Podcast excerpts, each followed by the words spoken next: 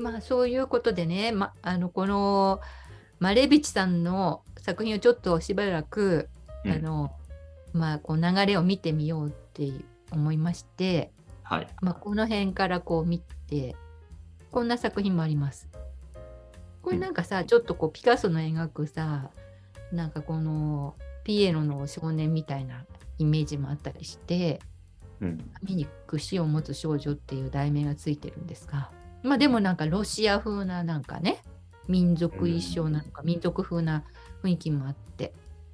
そしてねこういうものもありますうん。キュービズムのいろいろ書いてるね、本当にね。いろんな作品があるんですようん。ミハイル・マチューシンの肖像って、まあ、こう人間の肖像なんだけどもとても人間には思えなくて、まあ、この辺にこう額があるかなみたいな。うん。うん。うん。うん、でも個人的こうには結構好きだけどね。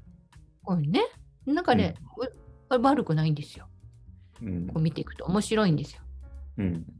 そうこれもね、えーこれはまあねスプレマティストの作曲っていう題名がついてますがうん。こんなのもあります。えーこれはライ麦の摂取っていう作品でこう労働している人々を、まあ書く、うん、流れってやっぱゴッホなんかもあったしこのねゴッホの作品って結構ロシアの方であの購入されて美術館に入ってるのはやっぱりこのさゴッホってさ狩りあなんかこう種をまく人からこうね未練の影響を受けて労働者を描くっていううん断交譜を書いたりする作風ってあるじゃないですか。でうんそういうものがねあの印象派の紹介と一緒にこうロシアにこうも入ってくるんですよね。そうすると、この、まあ、社会主義国ってこう労働者っていうのをすごくこう重要視するので労働ということ。うんでねそういうテーマっていうものがこうロシアにも定着していくんですよ。でその中でこういうキュビズムと労働のこの表現としてこういう作品が生まれてきます。うんそれからこういうものもあります。これも題名は農民の少女の頭っていう 題名なんだけどとてもそうえは思えないシュールな。えどこがーますあ、ね。なんかそうまあそう言われてみるとこれが顔なのかしらね。もうちょっとわからないけども、すごい抽象になってるね。抽象化されちゃってるね。そうそうそう。まあこうでもさその抽象化がまあ独特なこのね味わい、やっぱりロどこかロシアを感じる暗さとかさうん。この荒涼とした冷たい雰囲気もありながらこの色調も暗いながらこのねなんとも力強いというか、そうね。でもうまいよね。うん、うまいそうん。絵がうまいよね。う。うんちゃんと描けるんだろうなっていう感じのキュビズムだもんね。そうなんです。でこういうなんかさやっぱりマグリットみたいなさ世界うん。も感じるような作品もあります。モスクワの英国紳士っていう題名で、うん。まあ、ちょっとこの後このうーんとあロシアアバンギャルドのポスターみたいな雰囲気もあったりあと、まあ、キュビズムのこの文字とかあのなんていうかな放送紙なんかをコラージュしたような作風ともこうつながっていくような、うんそういうふ空気が流れてたり。うん。それからこれは吹雪の後の村の朝っていうなんかとってもこの雰囲気のいい色調で、こう白い雪の中にちょっとこう色が青とか赤とかが入ってこのキュービズムもやっぱロシア独特のなんかこうさ白いイメージっていうか、うん。まあ、いいなぁと思うんです。がグーケンハイム美術館の所蔵のものですよね。うんそれからこんな作品もあります。これもこのイタリアのこの未来派の動きを感じさせるうん。このそういうスタイルが感じられる作品でそうナイフグラインダうん。これもいいよね。あこれで杉野さん好きそうだなとこ思った。れ好き。うん。これ好きだわ。これねこう顔がさあっち向いたこっち向いたりしている時間差の表現がこう一つにこう画面の中に収まっていて、でうん。手もこうねいろいろ動いているものがこう何本も手があるんだけどこう動きによ動動きなんだろうなっていうスローモーションのようなこう効果を出していたり。これ、あれだよね、よく見たら、あの、デュシャンのあの階段降りるやつだよね。そうそうそうそう。その影響でもうん。すごくこうあ受けてるる感じる、ううんん、感じる感じる。あれも1910年代の作品だったんじゃないかなと思うのね。どっちが先かちょっと分かんないんですが、まあ、この当時はこういう未来派の表現っていうのはもうあっちこっちにわーっとこうひもう本当にやっぱり珍しくって新しくって前衛だっていうのでみんなとこう飛びつくというかうんうんこういうのもねシックでなかなかこのブラックのこのピカソとかブラックのこのシックなこのキュビズムのこの表現がここの作品ねかあのリビング・イン・ナ・ビッグ・ホテルっていう大きなホテルの中での生活みたいな題名がついてますが、もうなんかいい色合いだなって思いました。そうね。よくできてるね、これ。残像みたいだね、これはね。そうそうそうそうそう。なんかやっぱりこう階段登ってるような感じあるよね、これね。うんホテルになんかね。うんうん登っていくような。うんうん、なんかね、あのーやっぱりこうちょっと興味津々というかね直接見に行ってみたいなと思うような作品が多くてうんうんもうこんなね すごいこう通俗的なね 作品もあるんですよマレービッチこれ1908年のパーティーというこれでは多分印象派のうーんとマネなんかとかがさあの辺の人たちがこう水辺でさ人々が草原あの草の上でさこうピクニックやってるような場面、スーラーのさ作品とかそういう影響がなんか入ってきてるんでしょうねこれねうん。きっと。でこういうこの表現ドイツ表現主義とかフォービズムとか、まあ、マティスとかゴーギャンとかそういうこう色調みたいなものもなんかねやっぱりこのロシアの方に印象派の作品とともにゴーギャンとかゴッホとかセザンヌを紹介する展覧会があったらしくてやっぱりそういう影響もこのロシアの人たちはもうすぐに取り込むあのうん影響を受けたっていうふうに書かれてました。まあ、一回いろんなものをやってみたんだろうね。うんなんか、で、なんかしっくりくるやつを探してる感じなのかな。うんうんうん、でこの後にあの絶対主義っていうのは出てくるんですよね。あ、この後なの？うんうん、そうなんですよ。うんうんあほらこれ1903年もっと前の作品で、まあ、ちょっと時代が流れがちょっとあちゃこちゃしますがこれなんかもちょっとこのルノワールっぽいようなねうん。うん。印象派の作風が、後ろ、後ろの背景のね、人人なんかルノワールっぽいよね。そうそうそうマネとかルノワールとかをうんうん彷彿するような作風でこんなものもありました。これはなんかセザンヌの水水浴ね水浴びをする女性たちの残像みたいな作品かなと思った。水浴という。でこれは「冬」というタイトルでなんかすごいポップな感じがあってうんこれ1909年にねなんかこういう明るい色調の風景って珍しいんじゃないかなと思ってみたんですけどね。うんうんうんそうね。まあ、なんかこうロシアの可愛らしうんいね、か可愛らしい作風というか。うんこういうの見るとさ絶対主義の子はささっきのこのマレビチのいかつい顔となんかこうちょっと違ってて安心して見れるというかこうちょっとほ ほっとするというかね。そうね。まあこれはキュービズムのうん作風ですよね。ピカソとか感じるようななんうんかそういう意識調とか、うん。これブラックとかピカソを感じるけどもなんか牛を描くことにリアルに描いて混ぜ込んでるっていうところがまたこのねマレービッチらしいのかなと思ったりタイトルがいいよな。もう牛とバイオリンってそのまんまやんけっていう。なんかシュールシュールで シュールなんですよ。うん。まあこういうコラージュのねこうやっぱり作風をまあピカソとかあっちの方からこう持ってくるような作品で、うんモナ・リザとのコンポジションっていうんでうん、ね、こういうやっぱり今までの既存、まあ、出来上がったあー素晴らしいと思われるアートをこう、自ら打ち捨てて新しいものに取り組んでいきたいっていうさ心意気というかねうんうん。まあ、あパンクこの間感情なんか感じるよね。この間そういえばまたなんかねイギリスの方であのーゴッホかなんかのひまわりに。ト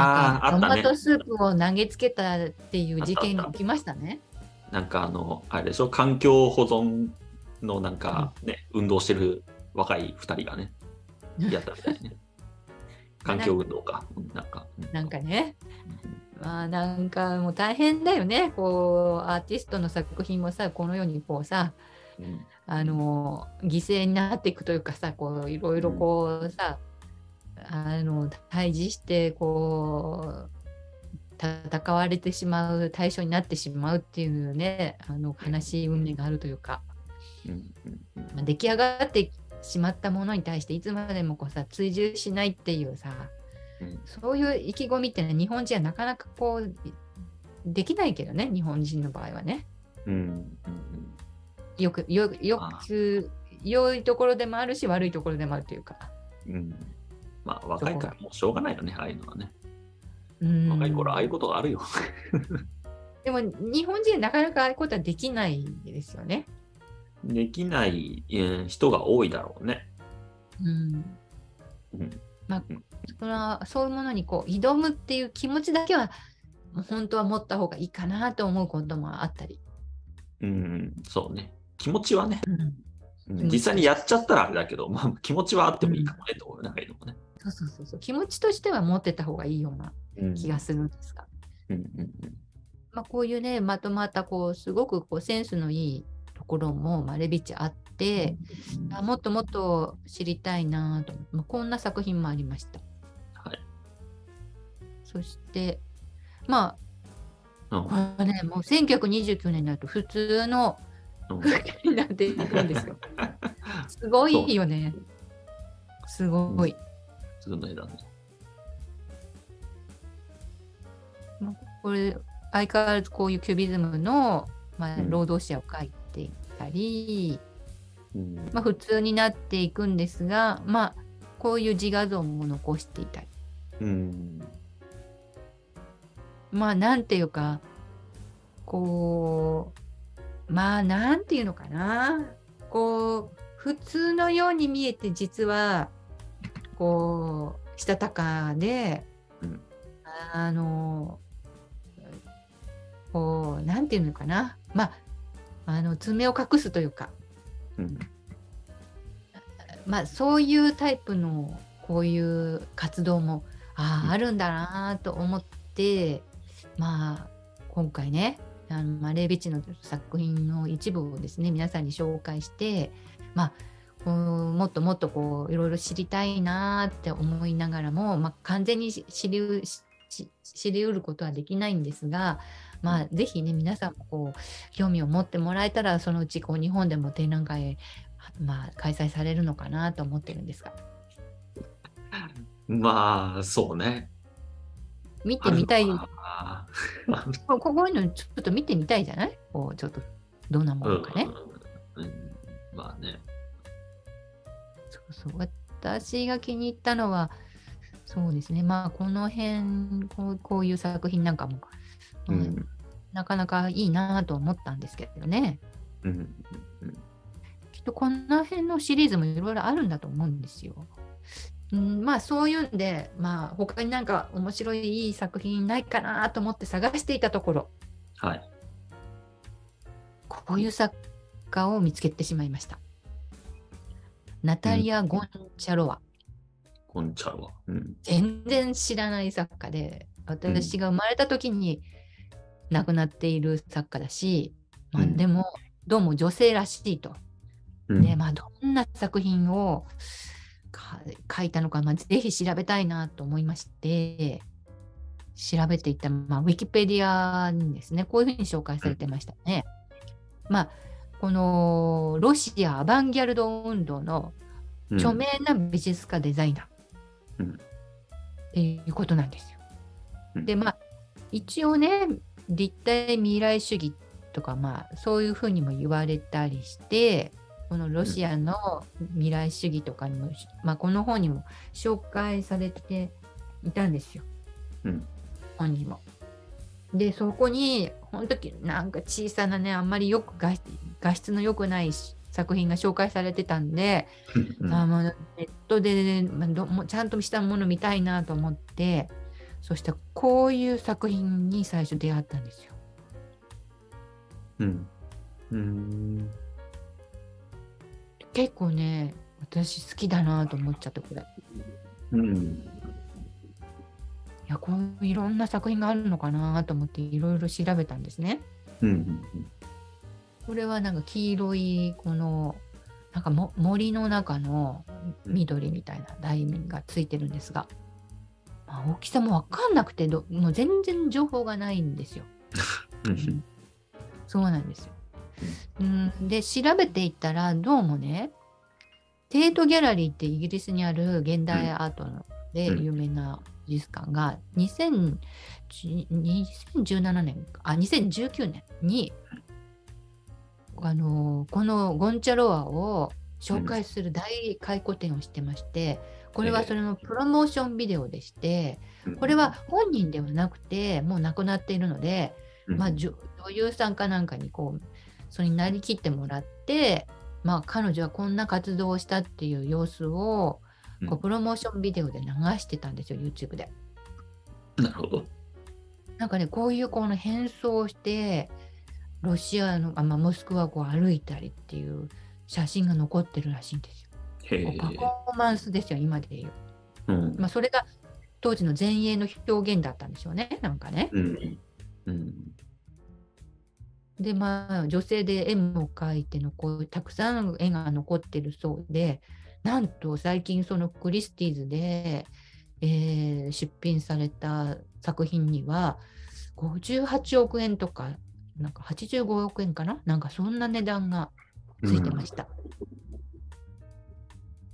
でもこの作品はですねやっぱり当時のソビエトっていう風な社会主義の国、まあ、社社会主義の体制ではうん。もう弾圧されちゃって大変だったみたいなんだけれども、うん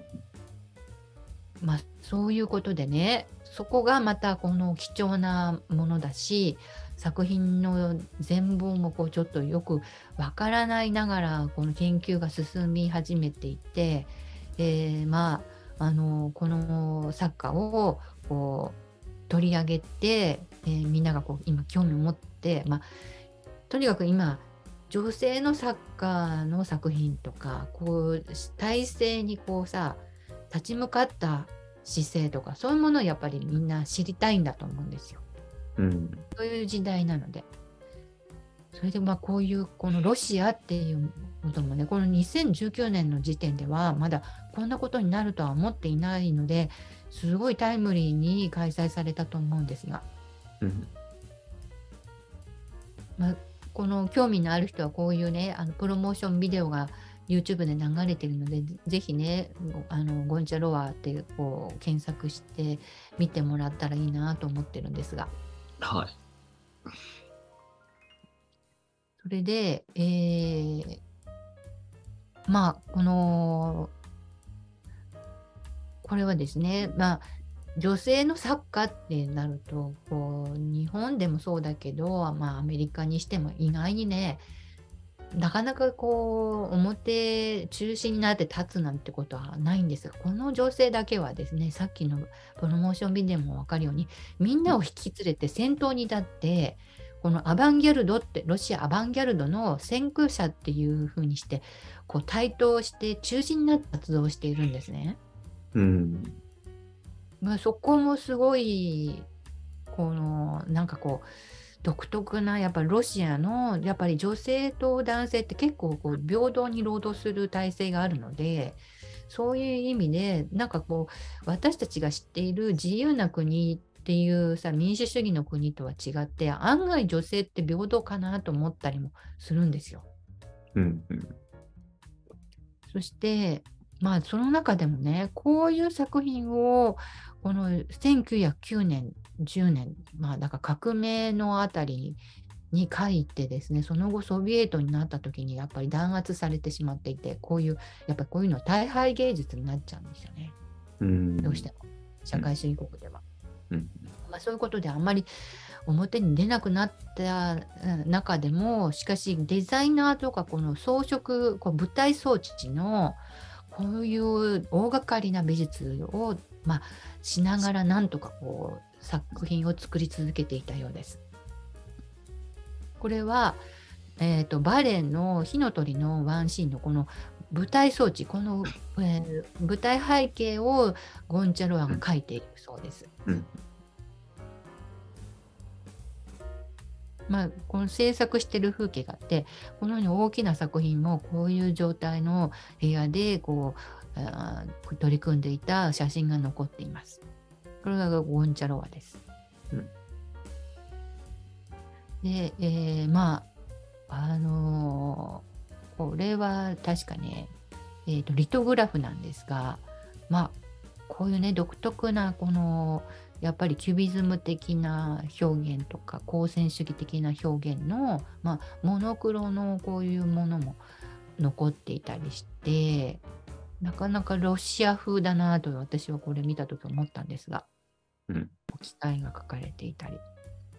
でぶ先ほどの舞台装置これですねカラーはまあこうおとぎ話のようななんかこうね、あのちょっとこうイラスト的な要素もありながらしかしこういう抽象表現の作品が、うん。あの結構残っているんですよ。うん。でこういうのを光線主義と言ってこのゴンチャロワの独特なこのあいち早く未来派からこうこうと取り込んでロシアでは先駆的にこう使って表現している作品なんですがこれらは。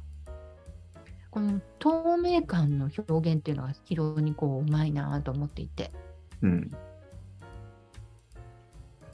こういうね労働とか機械とかまあイタリアの未来派そのままこう取り入れてるものもあるんですがやっぱり私はこういう植物をこう未来派風にこう描いてるのがなかなかいいなと思ってもうたくさん見たいなと思うんですがあんまりないんですけどもこういうのもありました。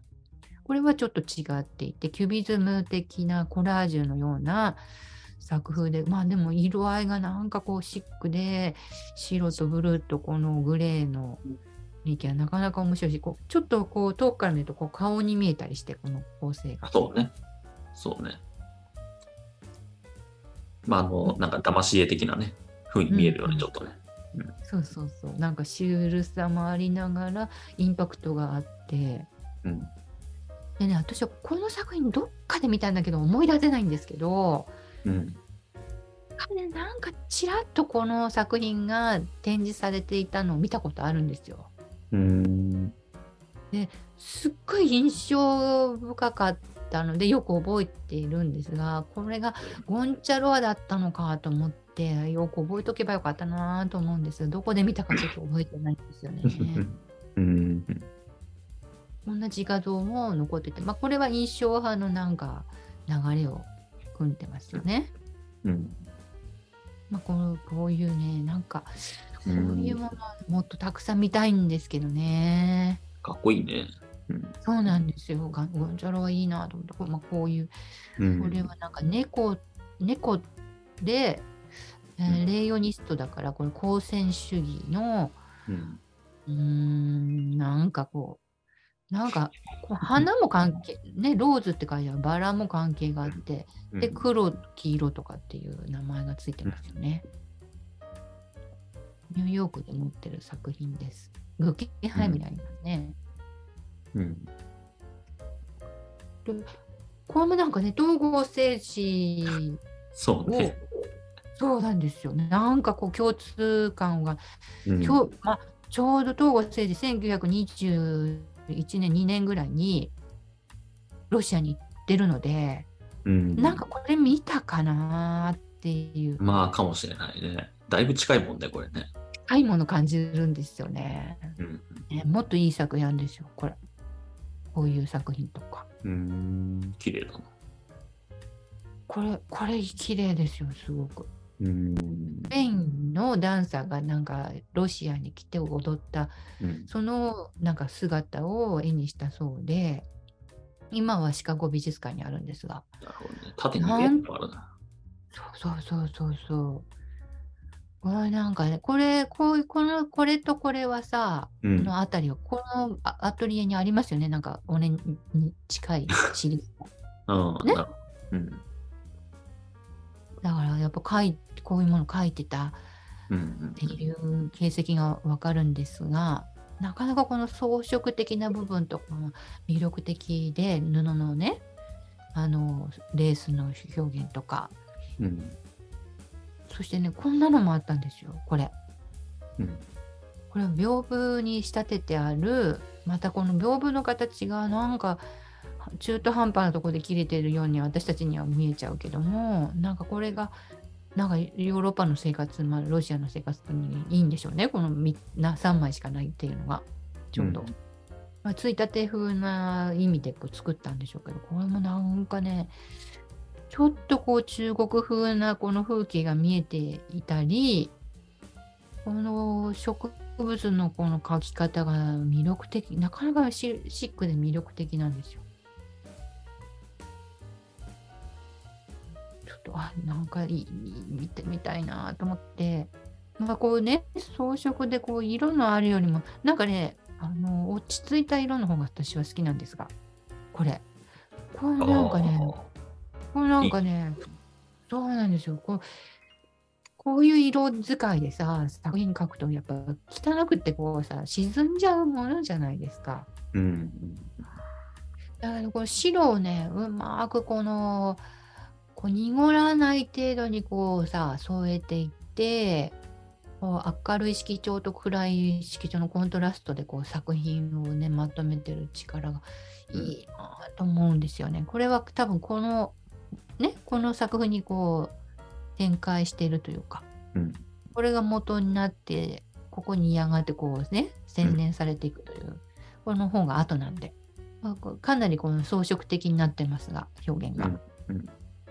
まあこういう作品もっと見たいなと思ったんですがまあな本当なかったですね。もううん画像が少なくて。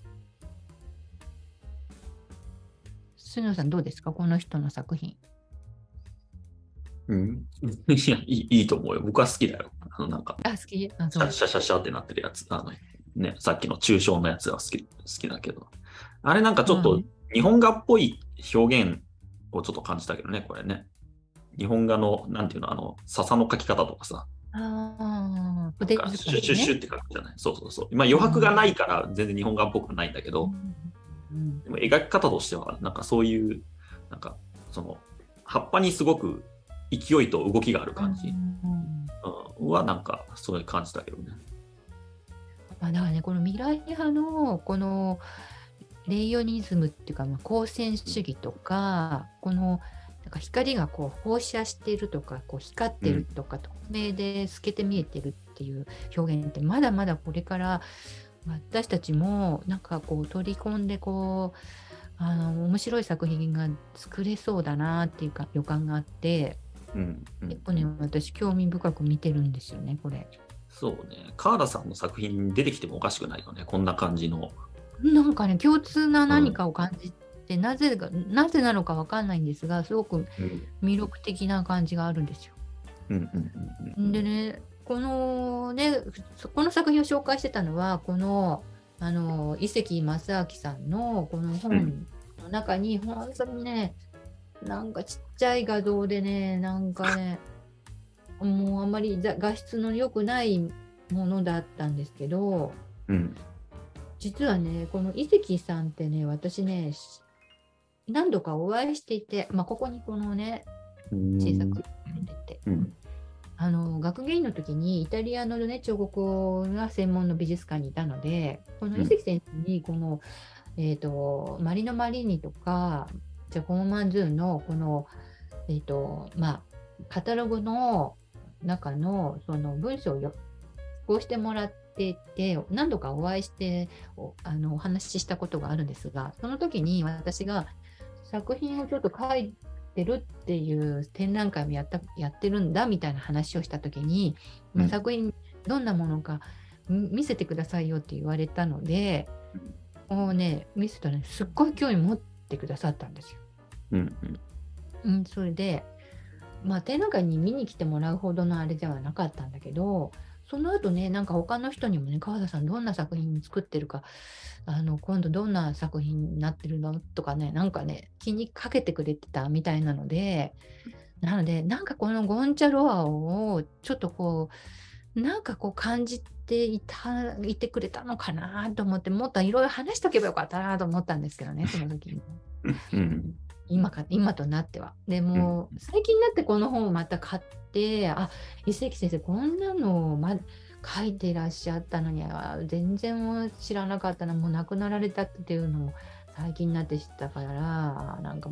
もっとこういろいろ話聞いとかなきゃいけなかったなと思うんですが、このゴンチャロワのね、ことも本当によく分かんなくて。うんうんなので、テートギャラリーでね、どんな作品が発表されたのか、そういうことも、なかなかその、このインターネットからわからないんですが、まあ、とにかく今回は、こういう作家がいて、このロシアのアバンギャルドっていうのは女性が中心になってやっていたっていうこともちょっと皆さんに知ってもらうといいんじゃないかなと思って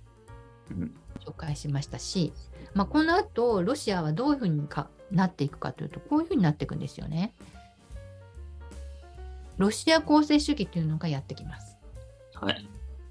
これは1910年代半ばに始まってはいるんで、まあ、キュービズムとかシュプレマティズムと、まあ、同じぐらいだけど、ちょっとその後みたいな感じなんですよ。うん、で、どういう作品かというとね、もうここからはほとんどがファインアートではなくて、このようなデザインとか写真とか建築の方に走ってきます。うん、なぜならばやっぱり純粋純正アートというのはどうしても前衛で、この社会主義国とこう噛み合わないっていうことがあったんじゃないかなと思うんですよ。だからこの大衆の商品に組み込まれていくデザインの方がその受け入れてもらえたっていうか、まあ、こういうねだからあの写真なのか、まあ、建築物なのかを、まあ、建築をこう写真で撮ったこう世界ですよね、こうアート。うん、これなんか杉野さんが撮る写真なんかにもちょっと似てるけど。似てるね。うん、僕こういうの好きだから。うん、構成主義なんですよね、こういうの。ロシア構成主義の作風なんです。うん、で、まあ、エルリ・リシツキーっていう人なんかもこう、ちょっとこう、まあ、紹介しようかなと思って持ってきたんだけれども、うん、こういうのはもうね、どちらかというと、構成主義の作風になっていきます。もうなんかデザインと絵画、女性アートの、こうなんかもう、そうそう、もうギリギリのところにあるような作品が出てきて、まあこういう人なんですが。うん、まあこういう方に行ってですね、その後もやっぱりこう息苦しいというかアーティストがなかなかやっぱりこう絵画を制作して買ってもらって制作あの生活するっていうのもなかなか難しくなっていったので、うん、そこでこういうねポスターにアーティストが関わってこの全体主義というか、まあ、社会主義のさ宣伝とかさプロパガンダというかそういうものに、うん、こう役割を担うことで社会にこうさこう受け入れてもらえるようにしていくっていう体制に、うん、ロシアの、まあ、アートはやがて流れていくわけだ。うん、ここのリリツツキーのリシツキー、リシツキーのこのギリギリのここのところも、まあ、すごい重要なんですが、まあ、ものすごいこれがうまくいってるのはもう短くて、その後はすぐにこっちのポスターの方に人々の、まあ、アーティストの活動の場が移っていきます、こういう。こういうものとか。まあ、だから自分たちのなんかこう表現したいっていうさそういうアイデアとか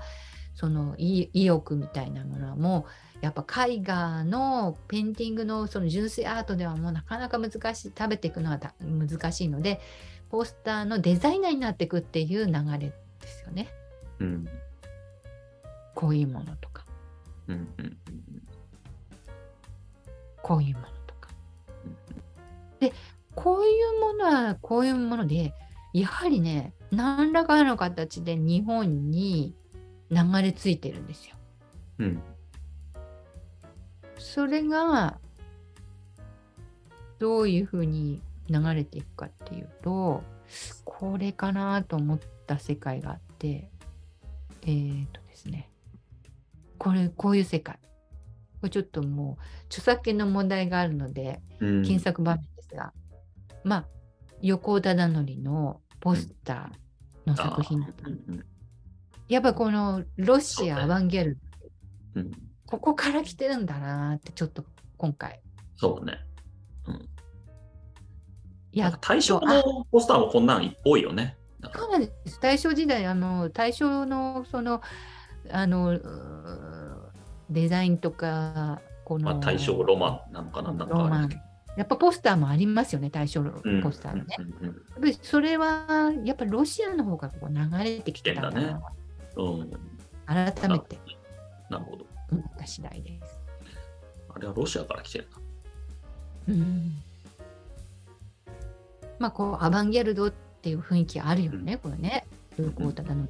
作品って。だからねああやっとこうねつながったなというか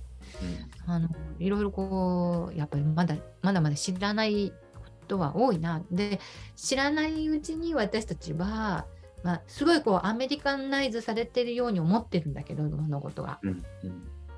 何らかの形で意外にロシアの文化もこう吸収してるところがあるんだなって今回思ったうんんですよ。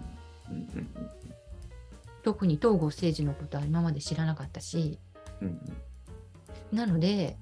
意外にこの穴場というかロシア的なものをこうこういろいろこう研究していくと新しい自分たちの表現がまた見つかっていくのかなと思ったり。うんうんうん。自覚することでやっぱりね。そうね。あのそうです。あんまりこのアメリカの情報ばかりを吸収するだけでなくてさまざまな国の要素をこう自分たちの世世界に持ってくるっていうようなこともあっていいのかなと思いました。うんうんうん。まあ今回はねちょっと短いというかうんこんな感じで。まあはい。あまりね盛りだくさんだと疲れちゃうんで。いや、そうだよ。この、特にロシアみたいなマニアックなところがね、あんまり深掘りされるとさ、もうついていけなくなっちゃうからさ。そうなんだよね。それでうん、やっぱね、こう、政治的な問題で、こうさ、ね、あんまりこう、はっきりさ、歴史問題もさ、喋れないっていうか、まあそういうところから話してもいいんだけど、なかなか難しいですよ、歴史解釈が。そうね。うん。そしてね、えーやっぱりこの、いや、実はね、えーゾロゲっていう人のこう本をちょっと一冊読んだんですよ。ゾロゲって知ってます、うん、わかんない。ああそう、うゾロゲっていう人はですねうんロシア人のおとうんおおと両親のでも一応ドイツに住んでいて、まあ、ドイツで生まれて育って、うん。で日本に渡ってきて、まあ、香港経由なのかな？それで、えーとまあ、ドイツ大使館に行き来しながら日本のジャーナリストの尾崎なんとかっていう人とこうつながって日本のこの政治状況をですね、刻々とロシアの方に報告していたという人がいたんですよ。うん。でミスズにねそういうね関係の本が結構あって今回そのいああと岩波の方の「ゾロゲとは一体何だったのか」っていう本を読んだんですけど、うん。いや結構やっぱりその日本語が喋れるロシア人とかうんロシア語が喋れる日本人っていう人たちの交流ということがあこういうやっぱり戦前戦,、まあ、戦中こういろいろこうあってえーまあ、政治的にこれが一体何なのかって話すと結構やっぱり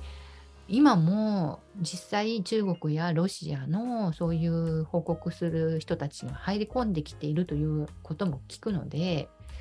やっぱりそういう人たちが案外こういろんな日本の情勢を